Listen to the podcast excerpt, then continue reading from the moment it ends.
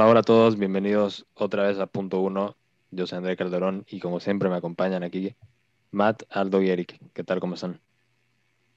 Yo estoy bien, ¿y ustedes cómo están? Yo también estoy bien. Estoy súper feliz porque hoy voy a hablar en inglés porque es imposible explicar, expresarme en español. Entonces, por fin, por fin puedo hablar en inglés. Con esa mentalidad no vas a poder, puedes intentar. Dios es grande que me, me va a ayudar. Dios, Dios, no es un Dios de idiomas. Tenés que te entienden en cualquier. Em, bueno, antes de, empezar con la, con la plática hoy, sí nos queríamos tomar un tiempo para explicar un poco el, la dinámica de lo que vamos a estar haciendo hoy y probablemente eh, en las próximas semanas que, que, que vienen porque decidimos entre nosotros, bueno, tuvimos la idea y decidimos, eh, aparte de hacer como los, los típicos programas que hacemos, introducir un nuevo como segmento o un complemento al programa que se trate más de, de religión y de teología, em, hablando específicamente del cristianismo. Obviamente nosotros, como ya hemos mencionado en otros episodios, pues es la religión con la que nos identificamos, por eso hablamos de esa.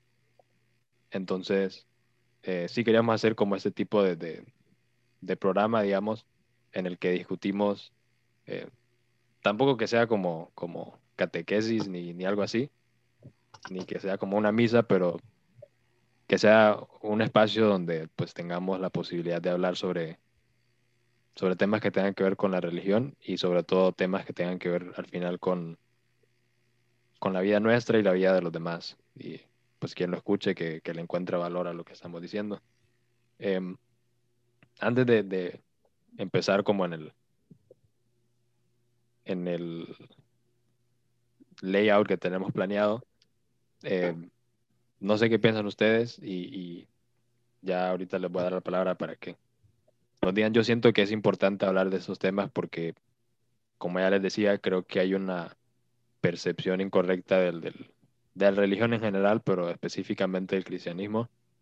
Creo que hoy en día se tiene, no digo que, todo mundo, pero sí hay una visión como un poco negativa acerca de, de la iglesia y de toda la gente que, forma parte de, la comunidad religiosa. Yo creo que es una percepción incorrecta y yo creo que eh, también como denigra la historia y lo que nos ha brindado la religión a lo largo de la historia pero no sé ustedes si tienen algo que decir acerca de eso, si creen, ¿por qué creen que es importante hablar de esos temas antes de que entremos ya de lleno a, a platicar de eso? Este, no, yo solo para aclarar, no es que nos vamos a hacer un podcast de teología, siempre vamos a hablar de otros temas aleatorios, pero así como una miniserie. Pero, no sé, creo que es interesante y así como este pasa en todos los grupos, la verdad, de que tal vez hay gente que no representa bien al grupo, no sé, no necesariamente religioso, pero a su grupo, y pues ya se generaliza mal sobre ese grupo y creo que está pasando eso con, con el cristianismo, como dijiste. Y además de eso, pues, no es que yo sea experto sobre el tema ni nada, pero creo que discutiendo sobre estos temas tal vez aprendemos algo, o quién sabe, tenemos un invitado que esté muy de acuerdo con nuestras creencias y sería interesante discutir sobre eso, pero... Eh, sí, eh, igual como decía Andrés, que se, se, ha visto como la religión como algo con una connotación tal vez como eh, mala o, o, de manera indiferente y creo que es como no solo a la religión, pero a cualquier punto de vista conservador, ya automáticamente es visto como algo malo o, erróneo. Eh, y no siempre es el caso, pues. Entonces, sí, eh, como ya dijo, eh, no solo que las demás personas que nos estén escuchando, que, que, aprendan, sino que yo también espero aprender y conocer un poco más de la religión en, como un todo y también de manera más específica. Entonces, sí, también voy a aprovechar yo como, como individuo para aprender un poco más también. No I think for me. Bueno, sí, dale, dale. no, I was just gonna say like uh, Aldo said he doesn't want to turn this into a theology podcast, and I would love nothing more than to turn this into a theology podcast. Uh, if we could just sit around and talk about the nature of baptism and communion all day long, that would be wonderful for me. Um, but uh, Andre, I think you had said something when we were talking earlier that that like one of the, your reasons for wanting to to get into this and so i don't want to kind of steal your thunder but i completely agree with you um, and so maybe i'm going to have to kind of give away what whatever it is that you might want to say but but uh, i think that there is this perception kind of growing more and more in in kind of out in the public square. And and probably particularly um, we see this on on um, social networks. Um, but but this idea that religious dimensions to conversations really have no purchase. They really have no place in the conversation.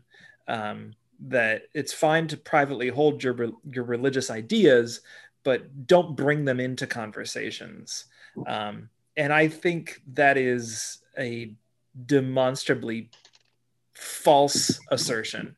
Um, and so my one of my goals here is to, I think, show why it's not just a, a equally valid uh, way of of framing arguments or or dealing with with policy issues, but it is a a uh, emphatically better way of doing it than than what we've been given in in kind of this late liberalism that that we're all kind of living through.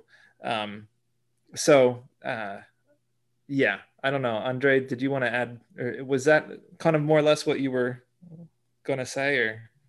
Sí, o sea, yo a eso me refería exactamente que, que en, o sea, como en, en, consecuencia de la percepción incorrecta que se tiene de la, de la religión, creo que se, se como dice, se le quita el lugar en el discurso público y entonces sí, se permite y no, no hay nada malo con que alguien sea cristiano, por ejemplo, pero en el momento de que, que hay una discusión o, o, que se esté debatiendo algo, si mencionas algo que tenga que ver con tu religión, te, pues te miran como menos y te miran con tu argumento como menos y, y tampoco quieren que se lo menciones a nadie porque vas a estar imponiendo y cosas así me parece que todo, todo eso está mal, como dijiste.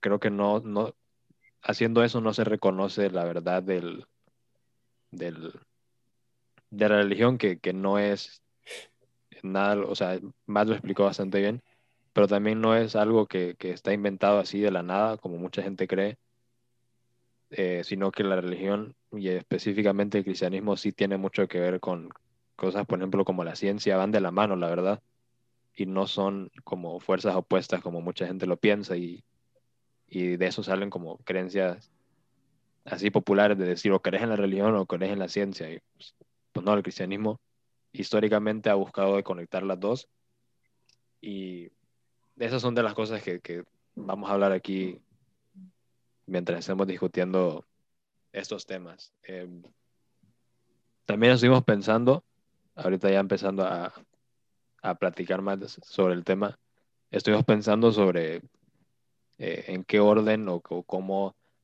organizar las discusiones estas para tener como una cronología o tener un orden establecido. Y pues yo creo que lo concluimos que lo correcto sería empezar en lo general y llegar a lo particular ya después con específicamente el cristianismo. Entonces, en este episodio creo que lo, solo deberíamos llegar a mencionar en, como un aspecto más general por qué creemos en un Dios y por qué, eh, tan siquiera por qué un Dios en general es necesario y no solo que no haya uno. Y ya después, en el futuro episodio, nos enfocamos en, en después de eso, cómo llegar al Dios eh, cristiano. Entonces, no sé ustedes, o sea, si se han puesto a pensar, creo que entre más lo pensan, más difícil es la respuesta, pero em, ¿por qué creen que hay como una necesidad de, o si creen tan siquiera que hay una necesidad de, de tener un Dios em, o un ser superior a nosotros. Y sí, en general, o sea, sin entrar a, particularidades del cristianismo, ¿por qué creen que debe haber un Dios? No sé, hay quien quiera responder esa pregunta porque ni yo, ni yo puedo pensar una respuesta ahorita. Eh, no sé, una pregunta medio rara. no creo que Dios necesite una necesidad de por qué existir, simplemente existe. Pero sería como que por qué nosotros necesitamos que haya un Dios, no sé si eso tiene sentido. Sí, Yo creo que hablamos un poco en el episodio de la moralidad, de que ocupamos algo, un código moral al cual eh, we, look we look up onto, que es como esto es lo que deberíamos ser. Probablemente no vamos a hacer ni por cerca, pero esto es lo que debería ser. Y cuando alguien o nosotros hacemos algo malo, pues eh, es porque está actuando de una manera que no va de acuerdo con ese código moral perfecto o superior. Y cuando algo está bueno es porque está un poco más cerca de eso. Entonces, creo que es un poco por ahí, pero es una pregunta medio difícil. Matt o Eric, no sé si quieren tratar de responder. I was say, Eric, why do you believe in God? ya estás esperando que esté hablando, eh, no, estoy, estoy de acuerdo con lo que dijo Aldo, que creo que es como eh, no solo para ser, be better than yourself, pero también como sociedad para strive para algo mejor, porque si simplemente nos dejamos llevar por nuestros placeres o nuestros disgustos, no sería una sociedad muy armoniosa, que digamos. Y, y también pienso que es como que la única manera que, que nuestras vidas tienen sentido, porque si no sería solo como prácticamente un accidente, que por eso estamos aquí. Y yo no sé ustedes, pero esa, eso, como eso de existencialismo, no, no me gusta mucho. Entonces, para mí es lo que más tiene sentido y lo que, what feels right para mí, pues.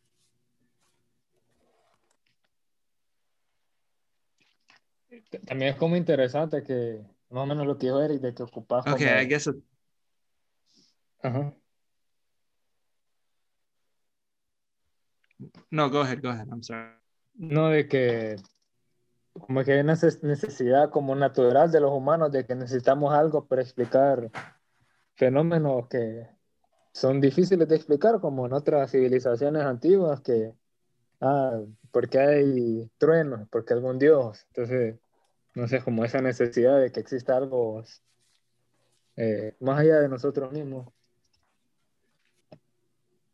Okay, well, um, I guess it's it's my turn. Um, all right, um, so I've thought about this, um, and I before I kind of uh, why I think God there there there must be a God in order for uh, life to have meaning and and and in, in, order for things to make sense basically mm-hmm. um, uh, i think it would be perhaps helpful to back up and um, i think challenge head on um, kind of the assumptions that that I think the people that we're referring to when we encounter kind of in in um, arguments or debates of some sort um, that that mock uh, us as religious believers um, and mock any kind of notion of God. Um, and I mean, this mocking um, uh, it goes back hundreds of years, um, uh, and and kind of most recently uh, we see this like with with like the new atheists, um, like Richard Dawkins and, and Daniel Dennett and Sam Harris. Um, uh, but I think there are a lot of flaws and holes in the argument that that those people make for themselves. Um, and so I think it would be helpful to, to perhaps kind of challenge those ideas head on first before I begin talking about why it is that I think God actually exists. Um, and so let's start with this is the argument that is often kind of thrown at us is that these people believe in science um, and that um, that they and i think kind of to their credit they say we believe in science to such a degree that we can't prove or disprove that god exists and so if we can't do that then we simply choose not to kind of enter into any sort of belief about that thing. Um, and so the only thing that we we can live our lives by is that that which we can prove or disprove or experiment on or test or hypothesize about in the material world. And for me, that seems like when I when I when I observe that rhetorical device, that seems like an arbitrary move to simply cordon off whole fields of human knowledge that for millennia people just kind of took for granted. Like, yes, religious experience, spiritual experience, but also metaphysical questions, logic, um, things that kind of go on in the life of the mind. Uh, these are things that are kind of areas of knowing and understanding the world that are perfectly valid. And to say something like, we can only know things through science, and if we can't know it through science, it has no place in serious discussion, is simply, again, to just kind of wall off a whole field of knowledge. And I think it's an arbitrary move. Um, and it may be, I should say, it may be the correct move. We could be wrong. Um, but it could also be a very incorrect move. And I, I happen to think that it, that it probably is. Um, but in doing so, and the reason I think it is arbitrary, because it, it then necessarily has implications for those people that I, I think that they're not willing to admit or to think through entirely. So, for instance, there is no scientific rationale for choosing to wall off knowledge in the way that they do. So, science can't tell them why they should only follow science. That's a choice that they make entirely by themselves. And so, they then need to kind of sneak in logic or rationality in order to justify why it is that they're saying, okay, um, only scientific knowledge uh, can go here. Um, we don't have to listen to religious ideas or spiritual ideas or even kind of metaphysical ideas. Um, and so they use logic, but I think that's kind of an iffy thing, right? Be- or, or, or a fraught enterprise because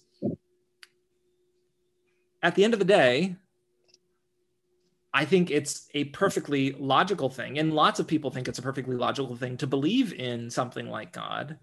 And if the postmoderns have taught us anything, it's that there is no such thing as a perfect logic, that all of us are susceptible to biases.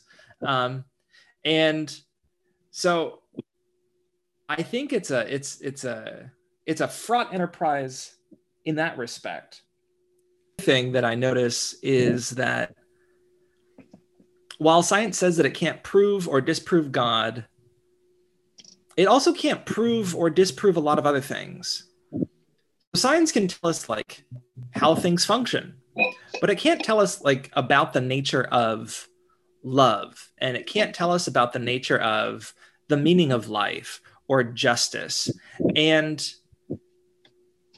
it pretends to, and I think in kind of a utopian direction sometimes, it says, well, we certainly can't explain all of those things now, but science will one day get us there. Someday we'll understand everything perfectly and fully. And that to me seems like its own quasi religious leap of faith. Um, this idea that, that, you know, science is leading us into this perfect future we just kind of have to follow blindly and, and and trust that it'll get us there well that seems very religious in many respects Uh, and there doesn't seem to be necessarily science to back up that religious belief. But I think more fundamentally and more, I uh, more to their discredit is that, like, in the inability to kind of deal with metaphysical questions or deal with um, ethical, mor- moral questions, um, I think that exposes really the falsehood of scientism or only following science as as the only acceptable form of knowledge and understanding of the world. Um, because again science can tell us how to build the nuclear bomb but it tells us nothing about the ethics of whether or not we should drop the nuclear bomb on people it can give us all sorts of data but again data isn't ethics and i think for me this is like the big reason that i that i think their arguments are so fundamentally flawed and and there is no other way to achieve some sort of objective ethical understanding other than to appeal to some sort of thing higher than ourselves. And again, I, I, agree with Andre, we shouldn't be talking about the Christian God, the God of the Hebrew Bible. Um, we're not talking about specific religions here. Um, insofar as their religions, I think those religions achieve that function. Um, in that they they transcend the human experience and they ground that particular people's group uh, ethics and morality in something higher than themselves. As that is a positive step in the right direction, I think and a step beyond what what simply following the science can give you. Um, I think I have some more thoughts, but I'll I'll, I'll stop for now because I, I've talked quite a, a, long time and I'm not sure if I made any sense. No, la verdad no. No, mentira. eh, te iba a decir que, que ahorita que lo mencionaste, eh, es como irónico porque en bastantes de las discusiones en donde no se permite que la, que la religión forme parte de, son discusiones que tienen que ver con la ética. Y, y ahorita que lo mencionaste, pues sí, la ciencia puede darte estadísticas y, e información, pero no responde ética. Y, me parece irónico que en esas circunstancias no se acepte o no, no se tome en cuenta por lo menos una posición moral o, religiosa independientemente de la religión de la que venga. Y algo más iba a decir. Em, ah, sí, también mencionaste lo del leap of faith y, es cierto porque también mucha gente que, que mira la ciencia como su única fuente de información, pues sí te puede responder muchas cosas, pero al final es como se basa mucho también en, la causa y efecto. Entonces, podés creer mucho de causa y efecto y eso es el por qué estamos aquí, pero a mí siempre me ha parecido que el, pensar que, desde el origen del universo, sea cual sea, que todo se haya alineado perfectamente para que haya una Tierra que tenga las posibilidades de, de, vida como la que hay aquí, que se haya desarrollado de la manera que se desarrolló, que exista el sistema solar tan siquiera y después todo lo demás, que sea pura coincidencia y pura chance, es un leap of faith, como decía Matt, igual o más grande que el creer en Dios. Entonces, muchas veces lo que, lo que juzgan otras personas de la religión, pues es como una necesidad eh, misma del ser humano, como decía Eric, o sea, como que tenemos que creer en algo así para, para darle sentido a todo. now that you mentioned that, uh, that reminded me of of something else that I that I wanted to say, and that is the fact that um, I think what's what what is perhaps frustrating, but also, I mean, I guess for me, slightly amusing, is the idea, or perhaps I should say, is their lack of understanding of their own presuppositions. There we go, um, and they assume without without understanding their own assumptions uh, that science is is the only fount of knowledge, is the only true way to understand the world. But that very trust in science and its ability to understand the world is kind of more deeply founded on the idea that the world itself is ordered and makes sense. And this idea that the world is ordered, it makes sense, it's built on laws that do not change, or if they do change, they change ever so slightly over the course of millennia. This idea is something that is based in a fundamentally religious understanding of the universe. And I, I think it's really interesting. Like, if, if we look at the history of science and we look at the history of kind of man's attempt to understand the universe, if we go back to the Greeks, um, not to say that they weren't scientists, but the way they did science was really quite different from the way the moderns do science. The ancient Greeks simply observed the universe and tried to draw from that observation kind of abstract principles that they could that they thought might kind of help aid in their understanding of the universe. But what was really quite interesting is that they like all other civilizations around them were fundamentally convinced that the universe and the world around them was utter chaos. It was it was it was a mess. And even their religions didn't aid in kind of bringing calm to the storm. The gods themselves were agents of chaos. And so, for the Greeks, particularly, but for other civilizations as well, the only place that existed that didn't have chaos was the man created polis. And it was inside the polis that chaos could be turned into order through through basically the sheer will of man. And I would say it's interesting that we don't get much scientific advancement from the ancient Greeks up until the Renaissance, essentially. Now, that isn't to say that they didn't have technology, but we shouldn't confuse technology with science. Technology is one thing. Technology is is kind of the the practical and innovative kind of problem solving skills that mankind uses to overcome kind of certain situations. And and science and technology certainly inform each other, but the two are not synonymous. Science is a way of understanding the world. Technology is a way of of dealing with the world let's say and it's not really until bacon that we get kind of a modern conception of, of, of science which is fundamentally based in this idea not that the world is chaos but that the world is ordered that the world makes sense that the world is governed by laws.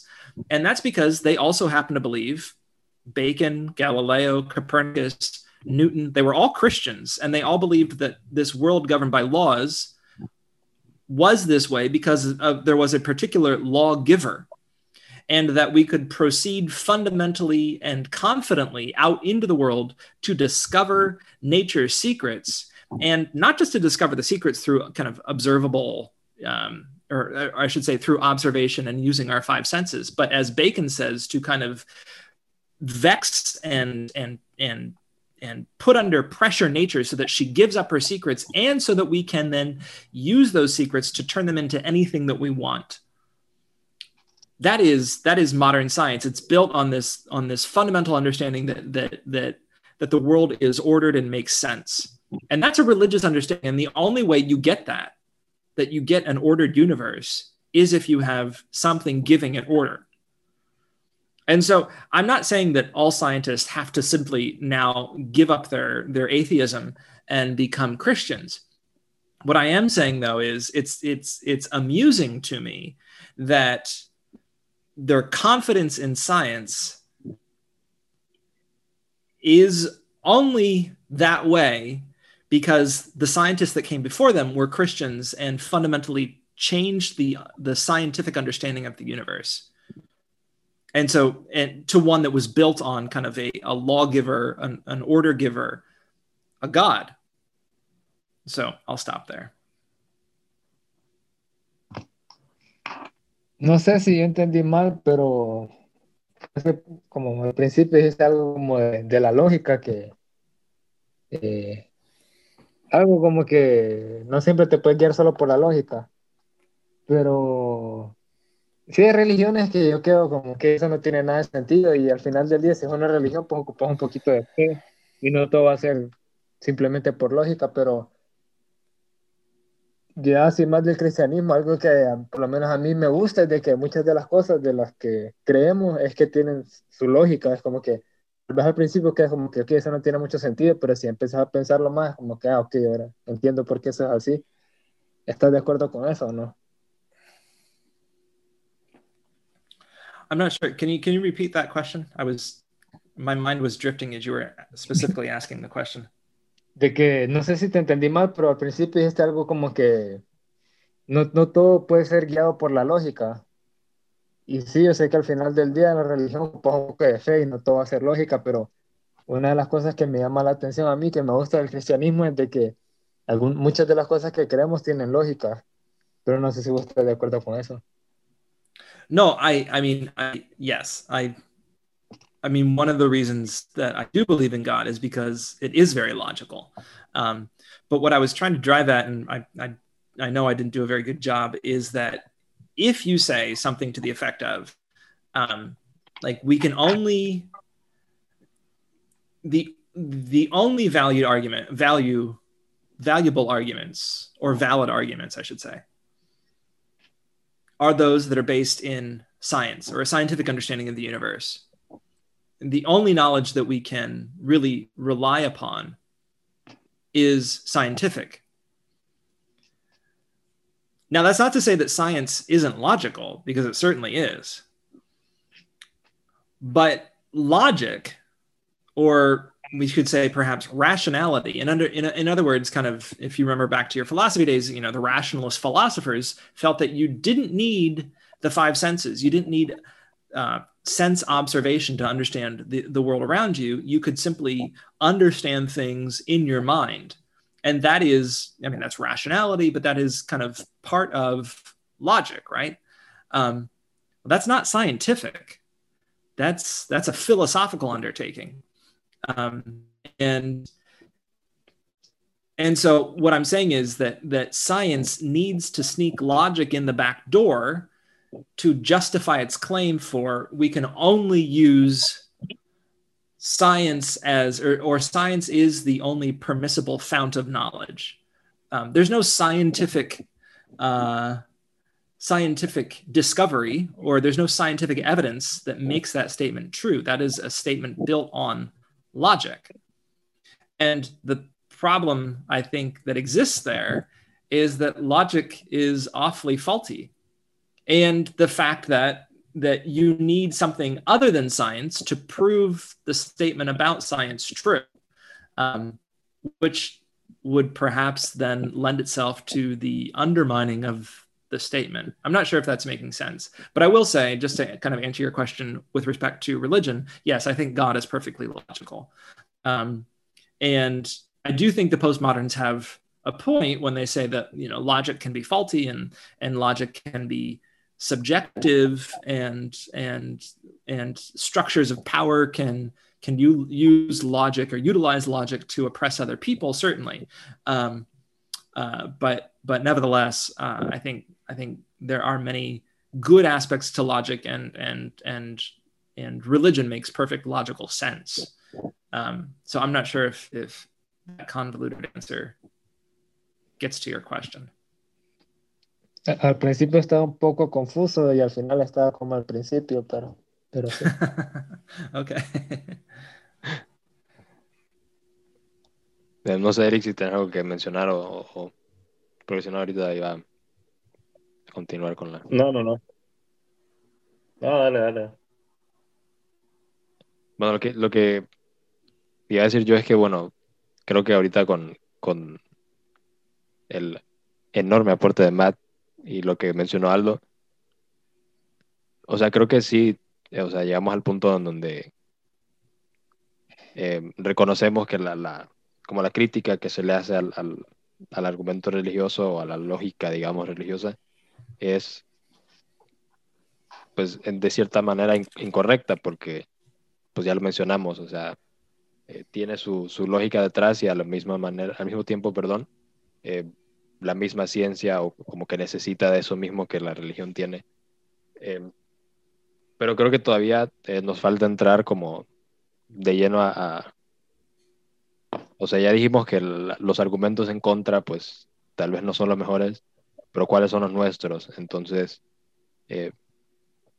Matt había dicho y Aldo también que, que la religión es, lógica y que Dios es lógico, pues no sé si ustedes piensan cuál es la lógica detrás de eso, porque eh, lo que yo he leído, y bueno, nos vamos a tener que guiar mucho por, por lecturas y referencias, porque creo que responder a esas preguntas así nomás es imposible, pero para como explicar o, darle lógica detrás a que tiene que haber un Dios independientemente de la religión, como habíamos dicho, que tenga que haber un Dios.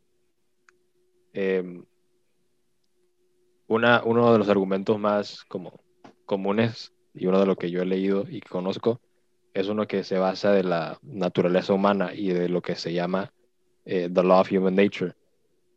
A lo mejor Matt sabe mucho más de eso que yo, pero a partir de eso y analizando de que tiene que haber una ley que, que, que rija la naturaleza humana, y eso lo mencionábamos en el episodio de la moralidad, o sea, nacemos como con una percepción de lo que es bueno o malo, entonces ese bueno o malo que, que del que tenemos percepción, pues como que rige al, al, al universo entero de alguna manera y, y para, para esa ley de la naturaleza humana, pues tiene que haber una mente detrás. Y por ahí empieza la, la lógica por detrás de que tiene que haber un Dios. No sé más si me voy a entender y si compartimos esa lógica o tenés tu, tu lógica diferente a cómo you conclude that there has to be a God? No, I think that's I think that's exactly right, and and it does seem like, uh, uh, and perhaps I'm I'm I'm not talking as much about my own beliefs as to why I believe in God, um, because I don't I really don't want to rehash I'm, I'm trying to avoid rehashing everything we talked about in in that one of those first episodes where we talked about morality. Um, but uh, no, I think I think it's that's absolutely right. Uh, that there is there must be some sort of logic uh, behind, as you call it, the the law of human nature. Um, and I would say, and and kind of going back to you know what I was referencing earlier, just like the law of human nature, we also say that that nature itself, uh, the universe is ordered. It functions in an orderly way, predictable way. Um, nobody thinks that we're going to wake up tomorrow and the sky is going to be red, or that that the sun will simply choose not to come up. Um, there's nothing chaotic, truly chaotic. Um, I mean, we the more we understand, the more we understand kind of kind of there are chaotic aspects to the universe and and it, it looks but but nevertheless there is kind of a, a predictable orderedness to the universe um, and just like humans have a predictable kind of human nature um, that i think uh, that and, and i'm going to digress a little bit but but that i think we an aspect of that human nature is kind of the perennial and persistent need to believe in something higher than oneself. And if it's not religion, it's something that kind of takes on a type of, of religious aspect to it. That I think is part of human nature. And all of that, the the the law of human nature, but but but the laws of the universe that that make it ordered and predictable necessarily require some sort of logic behind it.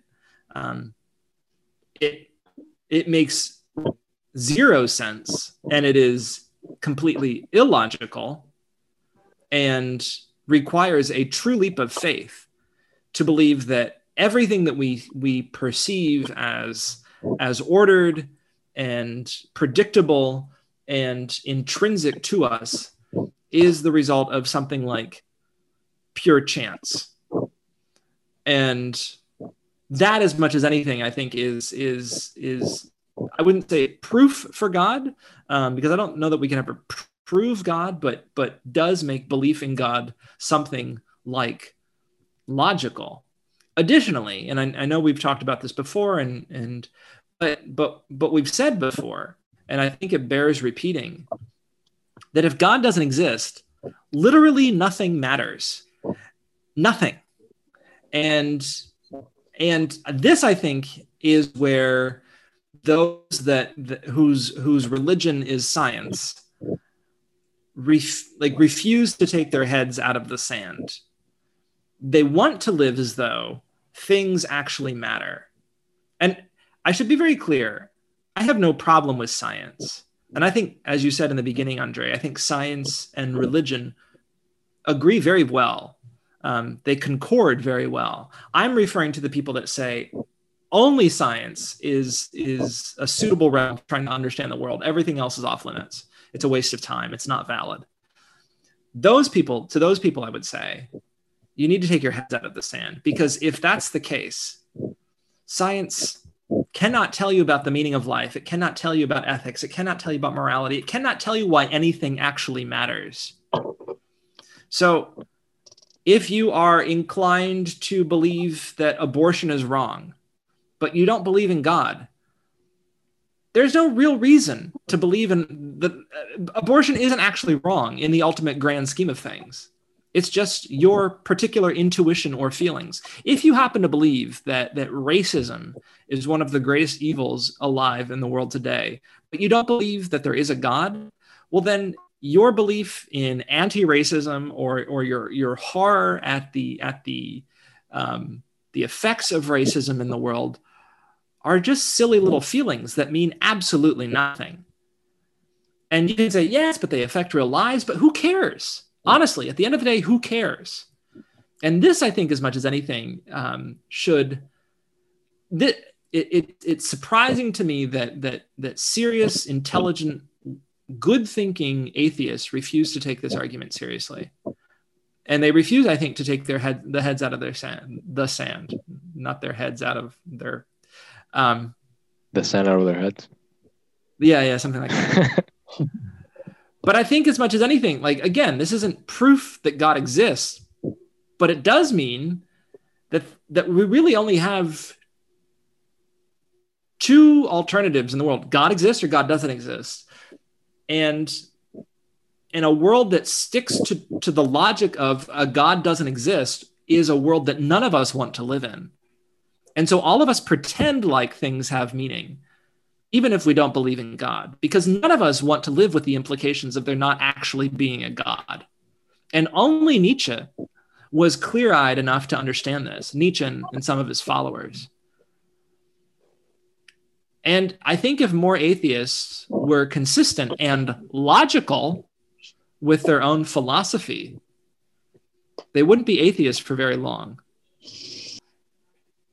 Sí, ahí mencionaste algo bien importante que, que, incluso lo decía Erika al principio, que es el darle sentido a la, a la vida, yo creo que a la existencia en general, pero tiene que ver también con lo que mencionábamos de la, de la ley de la naturaleza humana, porque como ya hemos dicho, eh, y siguiendo la lógica, pues todos nacemos como con esa percepción de lo que es bueno y lo que es malo.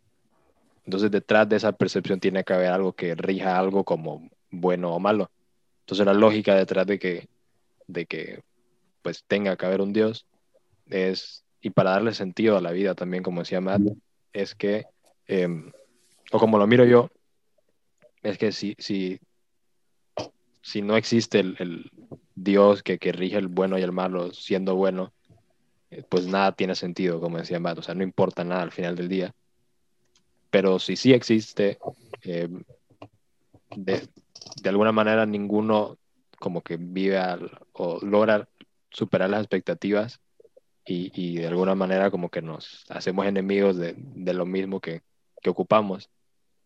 Y por eso otra vez creo que es importante hablar de eso porque nosotros sí creemos que, que, que existe tal Dios y por eso es importante hablar de eso porque al final del día sí nos afectan en, todas las facetas de nuestra vida. Pero eh, como decía, esto lo había mencionado Erika al principio, entonces no sé si le puedes como, como explicar un poquito más por qué crees que sin, sin Dios no hay sentido a nada, como decía Matt. no le puedes dar sentido a, tu vida, por ejemplo.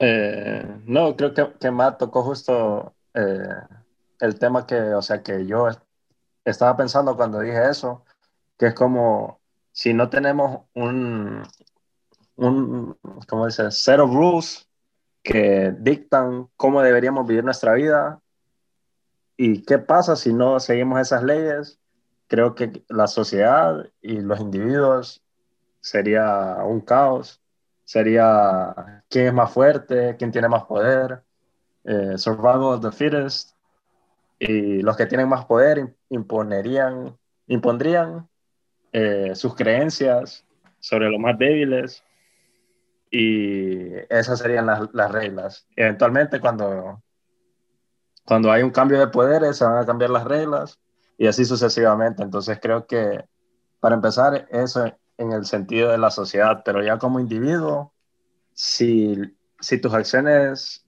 en vida no, no, no te llevan a algo más o tienen algún significado, eh, o sea, todo lo que estás haciendo no tendría sentido. Es como que, ok, voy a la universidad, pero al final del día voy a trabajar, ¿para qué? Si voy a morir y hasta ahí voy a llegar, pues.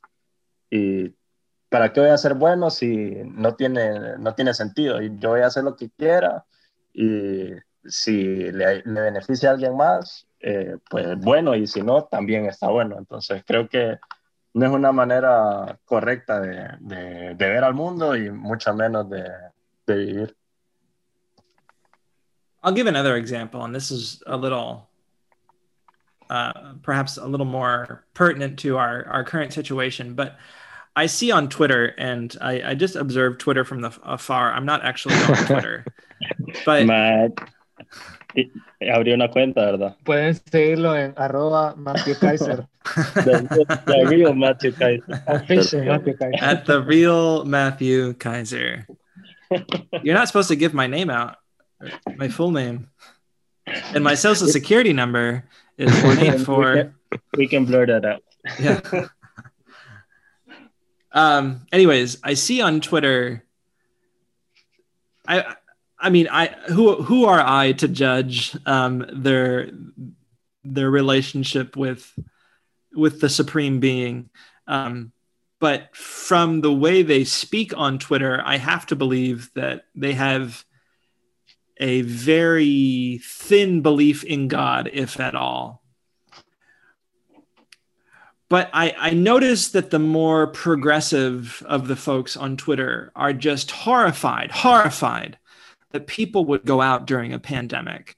You know, you have you have people's blood on your hands if you go out during a pandemic if you if you're out at the mall or if you're out at a restaurant um, it's your absolute responsibility to take care of uh, the more weak and vulnerable among us in addition to kind of the hospital system so that it doesn't collapse.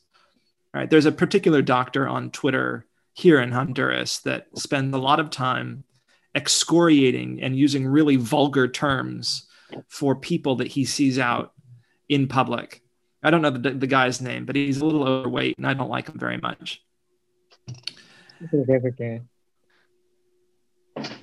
But it occurs to me, and I and, and again, I don't know this particular man's belief or lack of belief in God, but it occurs to me that if you don't believe in God, then what the hell does it matter? like, like it just it it's it's it boggles my mind and i think this is perhaps what i was trying to get at or, or i mentioned a little bit earlier uh, kind of just this and it seems to be particularly true on the left although we can say that we can see some iterations of this on, on the political right as well but but on the political left especially people that have given up religion and belief in god have not necessarily replaced it with a strict scientism and logic, they replace one religious or set of religious beliefs with another kind of quasi and even quackier set of religious beliefs. And so we talked about white supremacy and and and wokeism. um, and how that functions as a kind of religion. Um, that for many, many people is a kind of religion. Um, it's something much bigger than themselves. It gives them, in some weird way, some sort of absolution for their guilt uh, of being white. Um, and and kind of this pandemic theater that we're all subjected to for many people it feels like it, it functions as a kind of religion it it allows them to feel righteous um, when all of these other plebeian sinners are out without masks on or they're out in public when in the middle of a pandemic or or they're not taking proper biosecurity protocols um, they're allowed to signal their virtue to the rest of us how wonderful they are. It gives them a sense of absolution from their sins. And it just it's it's it's bizarre to me but i guess also not because i think at the end of the day and and and in line with what andre said i think the religious impulse exists and will continue to exist because it's part of human nature. And so the quest then becomes not to give yourself over to immanent material meaningless things like like masking and biosecurity during a pandemic or wokeism or environmentalism. But to give yourself over to something truly outside of yourself truly transcendental and i guess i should also mention kind of on the political right like racism or qanon or nationalism or whatever it is right? Um, but to give yourself over, over to something truly transcendental and bigger than yourself to give yourself over to something that actually ha- has and gives you meaning i guess that's the closest i'm going to come to trying to convert people creo que medio relacionado con darle sentido a las cosas de que a veces la gente dice como que ah, el amor y no sé qué pero estaba leyendo los cuatro amores de C.S. Lewis y él divide el amor en familia, amigos, amor entre los sexos, que como entre pareja, y el amor de Dios. Y en los primeros tres, de familia, amigos y de pareja, obviamente cada uno tiene su, su, su lado positivo, pero también si tienes eso como tu objetivo final, también tiene su lado negativo. Como que sí, es bueno, pero hay más que eso. Entonces habla de que el amor de Dios es el, el más generoso. Tendría que volver a leer un poco el libro, que no me acuerdo muy bien, pero es como el amor perfecto que solo da sin necesidad de recibir. Entonces que, como que, ese es el objetivo final. Tengo que volver a leer el libro, pero es interesante los, los puntos que él dice.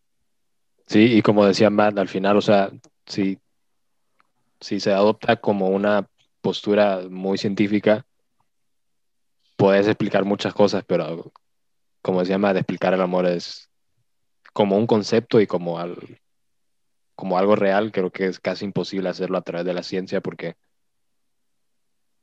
así como otras, muchas otras cosas de la misma naturaleza humana, tratar de explicarlas a partir de la ciencia creo que es, se reduce a solo reacciones químicas en el cerebro, entonces no, como decía, no es una manera correcta, creo yo, de, de ver las cosas tampoco.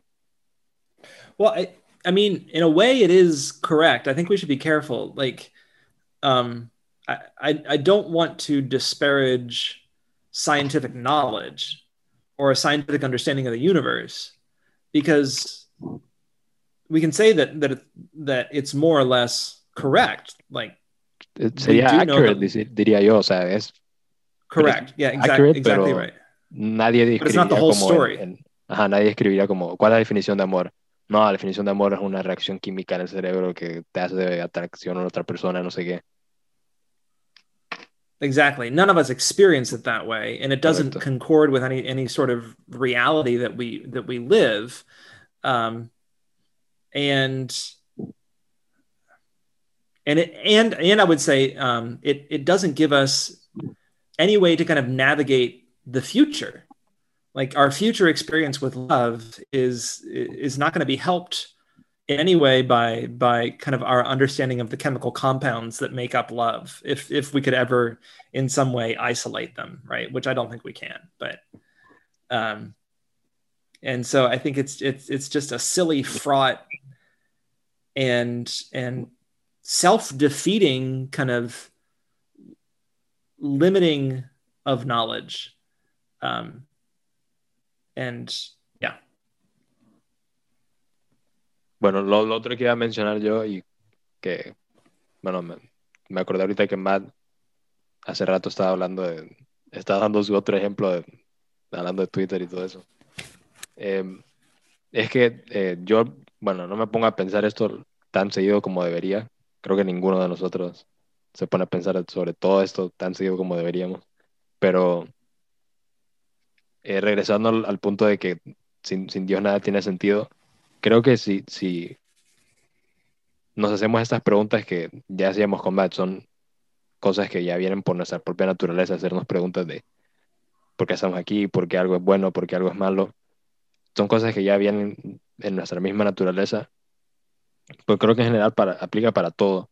Si le haces la cantidad necesaria de preguntas y vas como building up unos por qué esto, por qué, por qué, creo que al final siempre llega a Dios y siempre tiene que estar como Dios detrás de, algo, por más insignificante que se mire.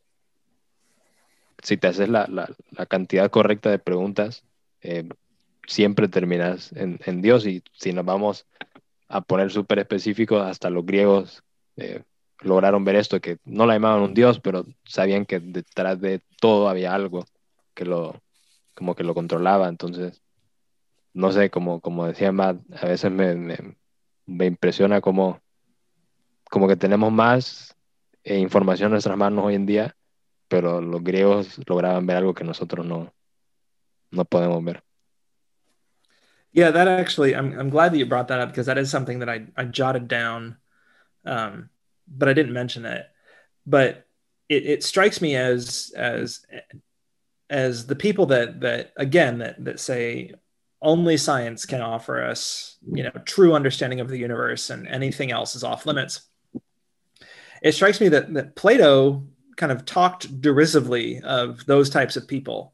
Um, they were kind of like the lovers of sights and sounds that that they enjoyed or or made sense of the universe through their five senses through observation but they didn't have true understanding of the universe it was only the people that that kind of were able to transcend this particular realm in their mind and and be transported into the transcendental realm where you know the perfect forms lived which are kind of quasi spiritual divine beings in a way. I mean, they're not gods, but but there is something particularly divine about you know the form of justice or the form of of the good, right? Um, and Plotinus picks up on this later on in, in Neoplatonism. Um, but but only those people that have some sort of kind of spiritual contact with the transcendental those people have achieved kind of what it means to be truly human. Um, the scientists, the people that that only deal in the physical realm, only kind of grasp at, at things but have no true understanding. Um, and so, yeah, I agree with you. I think it's interesting that, that the Greeks understood this in a way that that we moderns or many of we moderns have simply forgotten. Pero ustedes creen que eso es por culpa de, de los cristianos en general, que tal vez no hemos actuado de la manera correcta o eh, no sé, de los avances tecnológicos y tal vez científicos, qué sé yo. Uh, that is a very involved question. We can trace that all the way back to William of Ockham in the 13th century.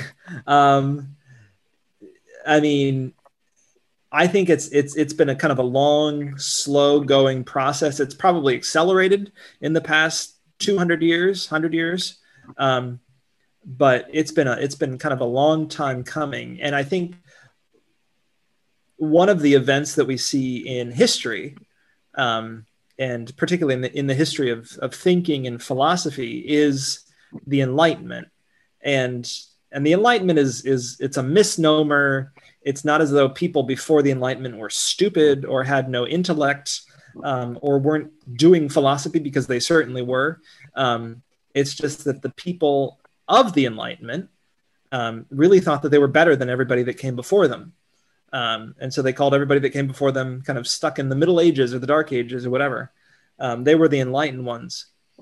Uh, but the event that happens, I think, in the Enlightenment that that is such a, a, a radical shift is that you, you know Descartes' um, um, cogito ergo sum, right? And so he places himself at the center of the he places the individual right at the center of the universe.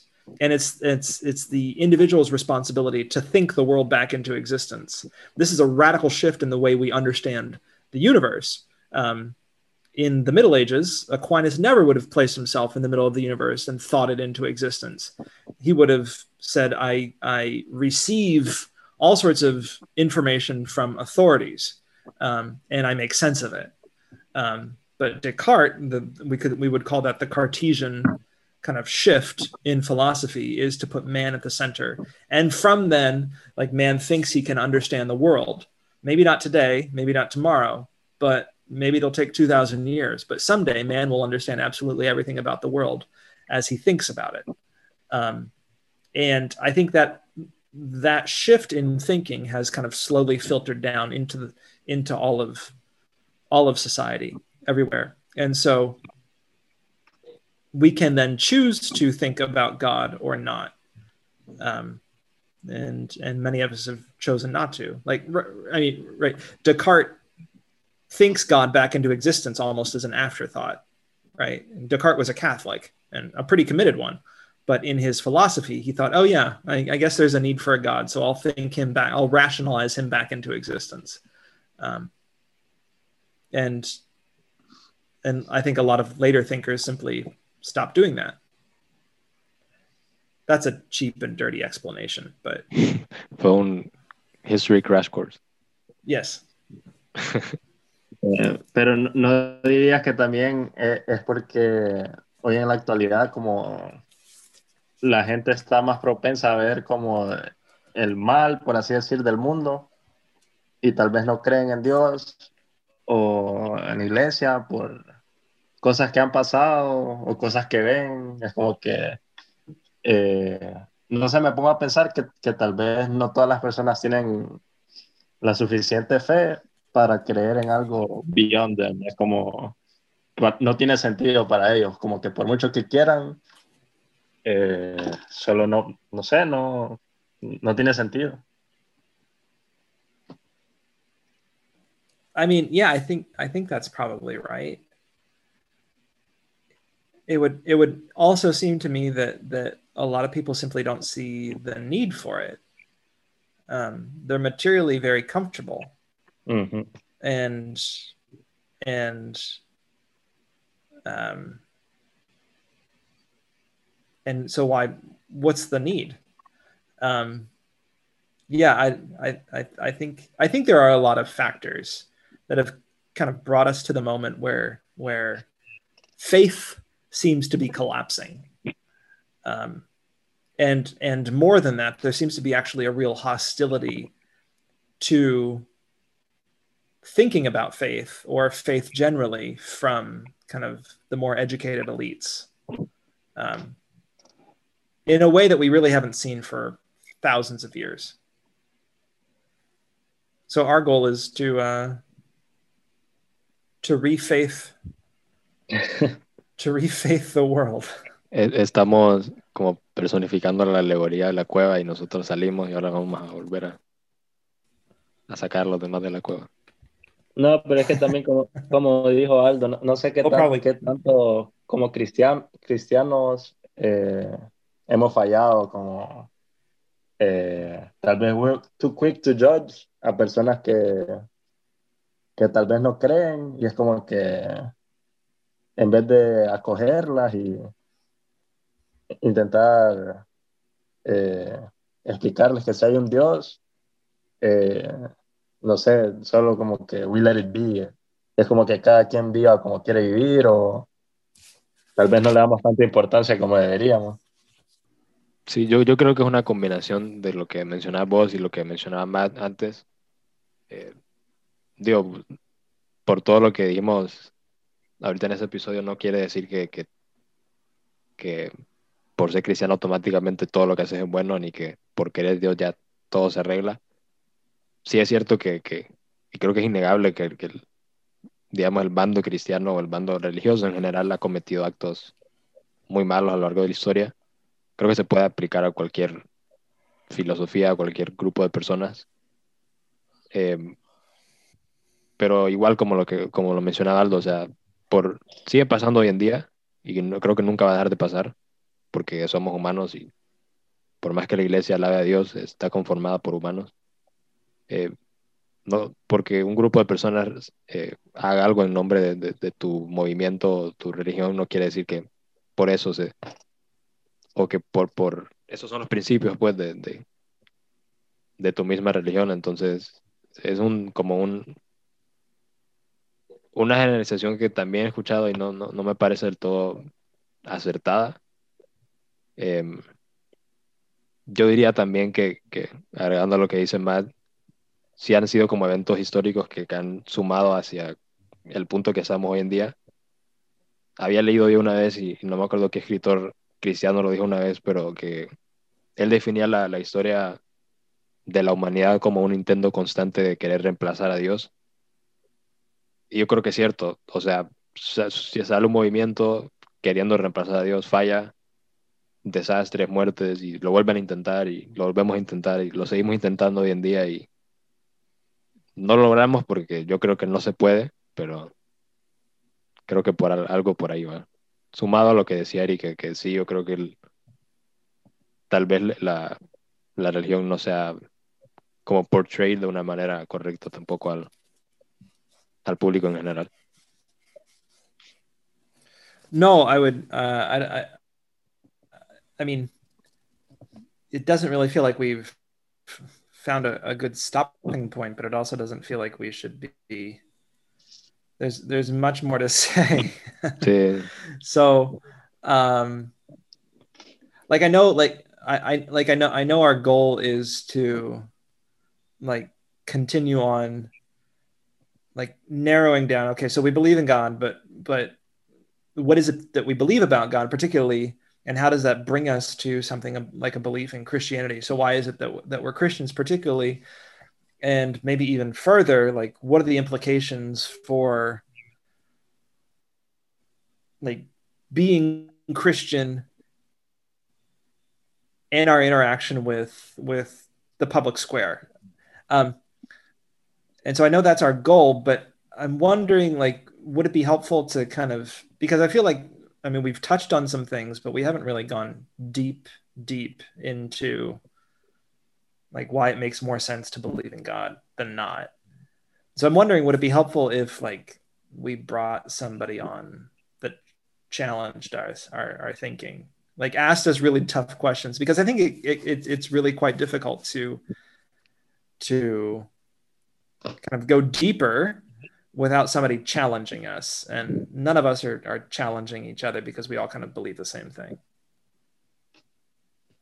Ahorita que hay un mensaje de Kevin, no mentira, pero. Kevin, Kevin, our only listener, will you join us? Sí, estaría bueno si alguien quiere hacer unas preguntas o cuestionarnos, no sé. Sí, digo, ah, tampoco es que la, la, plática hoy fue mala, o sea, y, y yo creo que en, en este tipo de, de, de, temas tener como un orden rígido no funciona porque en lo que estamos hablando de por qué es necesario un Dios saltan preguntas de que tienen que ver con muchas otras cosas, entonces como que nos desviamos un poco, pero creo que también es parte del, del, del punto, porque vamos atacando como varios temas a la vez. Pero yeah, sí, that, como yeah, que estamos todos de acuerdo con lo mismo. Kevin, we need you. Sí, yo, yo creo que en general, creo que nos falta un poco, como, como decía más, debatir nuestros propios puntos de vista, pero sí, como que nos enfocamos un poco en, en, explicar en general por qué tiene que existir un Dios sin entrar a mucho detalle al, al Dios cristiano y a la misma naturaleza de Dios, que yo creo que sería el siguiente paso que, que tendríamos que dar. Ojalá ya pueda haber alguien que nos que nos esté debatiendo, pero si no, pues tampoco pasa nada. Entonces, em, no sé, algo más que quieran mencionar antes de que terminemos. No. Un mensaje de, de fe, de esperanza. I'm also not a pastor, so. Pudiste haber sido uno. I could have been, yes. My mother thought I should have been a pastor. Um, no, I guess, I mean, all right, if you want me to get pastory, um, like, I mean, at the end of the day, I really do hope, like, like I'm not just trying to attack people's ideas that I don't like. I, I'm attacking ideas um, uh, because I think they're dangerous, but I'm I, I don't want to be attacking people particularly. And so, like, I really do hope that this makes some people rethink their presuppositions about about um, you know a rejection of God or something along those lines. So, I, I guess the only thing I can say that that's kind of pastoral is like don't simply reject out of hand what it is that we're the message that we're trying to convey simply because you have a knee-jerk kind of reaction against religion and there i would agree with eric i think i think lots of people are turned off to religion because because of all the awful things that religious people do or but those actions don't make the fact that God exists and and is real and and loves us um, any less true. Um, so just give it a fair hearing, I guess, as we go forward with this. And if you have questions, if you want to challenge us, push back on us, please do because that helps us. Helps us. Esa cosa de darnos un chance hubiera sido bueno al principio, ¿no? Ahorita quedamos como dos horas hablando, pero sí. que, lo, que, lo, que lo edite y lo pone al principio. Yeah, yeah. Put, put, put that at the beginning. There you go. bueno, creo que con, con, con esto que mencionaba, todo lo que estamos platicando es un, buen momento para, para cerrar ese episodio. Como he dicho Aldo al principio, eh, eso no quiere decir que, que todos nuestros episodios van a tener que ver con esto, pero sí le queremos dedicar parte de, pues del programa a, este tema. Igual vamos a seguir hablando de, de, cosas como las que hemos venido hablando. Y pues sí, como decían, va también, si, tienen preguntas, dudas, comentarios, em, hate, lo que sea, pues nos pueden escribir y pueden estar invitados eh, totalmente a venir a, a, platicar. Al final creo que es el punto del podcast en general, pero especialmente de este segmento de, platicarlo para, para así llegar a, como un razonamiento más lógico. Em, igual, eh, Cualquier comentario, duda, pregunta, está en nuestra página de Instagram y el correo. Y pues si no hay nada más que decir, nos vemos la próxima semana. Chao. Adiós.